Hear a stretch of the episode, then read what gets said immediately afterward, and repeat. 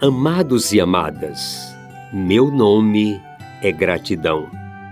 Sobretudo pela amizade, acolhimento dos amigos como vocês. Sigamos levantando pontes e destruindo muros.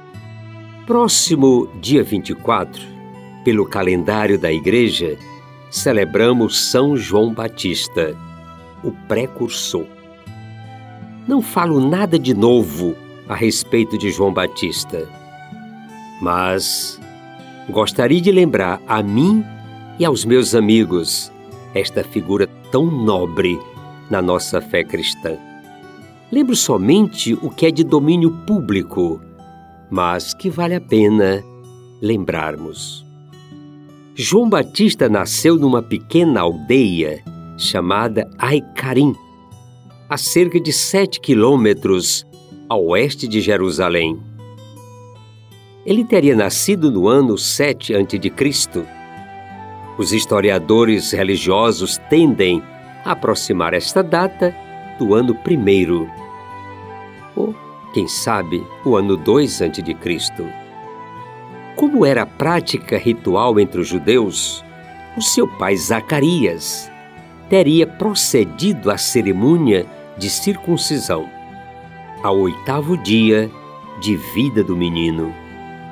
A sua educação foi muito influenciada pelas ações religiosas e pela vida no templo, uma vez que seu pai era um sacerdote e a sua mãe pertencia a uma sociedade chamada as Filhas de Arão, as quais cumpriam com determinados procedimentos importantes na sociedade religiosa da época.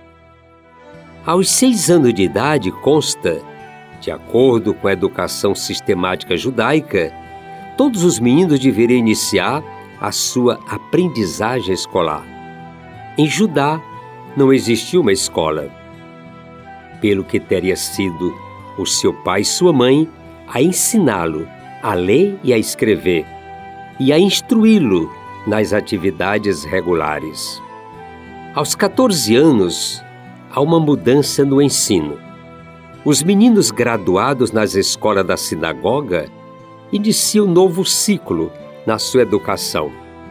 Como não existia uma escola em Judá, os seus pais teriam decidido levar João a Engedi, atual Qumran, com o objetivo do menino ser iniciado na educação nazarita ou a seita dos essênios. Nada, contudo, é comprovado. Gedi era sede dessa irmandade nazarita, pertinho do Mar Morto, e era liderado por um homem conhecido pelo nome de Ebner. Ali João teria feito seus votos, que incluíam abster-se de bebidas intoxicantes, deixar o cabelo crescer e não tocar nos mortos. Depois João deixa essa comunidade dos essênios em Comorã e torna-se uma seta no deserto, preparando os caminhos do Senhor. Segundo o relato bíblico de Mateus 3:4, João vivia de modo austero. Vestia-se de pele de camelo, um cinto de couro e alimentava-se de gafanhoto e mel silvestre.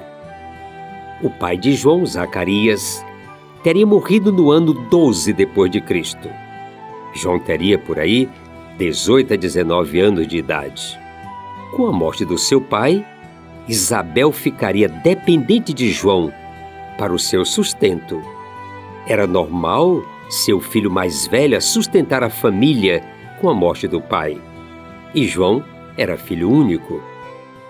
Isabel teria morrido no ano 22 depois de Cristo e foi sepultada em Hebron.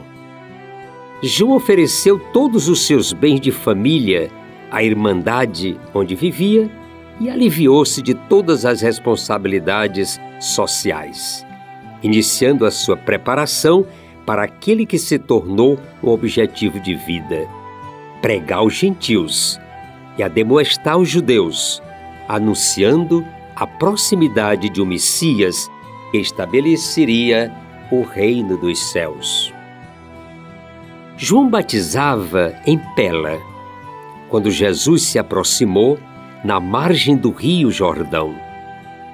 Nessa altura, João encontrava-se no auge das suas pregações.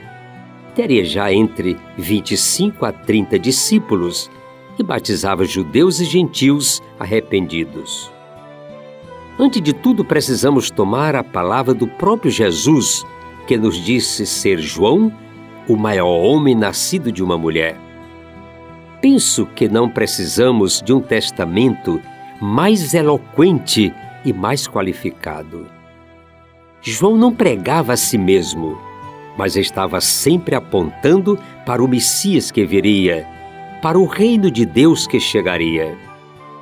Não encontramos em João nenhuma autocentralidade, mas esquecia-se de si mesmo para preparar os caminhos do Senhor. João foi um homem amigo de Deus e comprometido com a verdade jamais negociou a verdade. E foi por isso que caiu na antipatia da corte e, sobretudo, por defender os valores da família. Foi preso e decapitado num dia de festa e banquete no Palácio Real. O aprisionamento de João ocorreu na Pérea, a mando do rei Herodes Antipas I, no sexto mês do ano 26 depois de Cristo.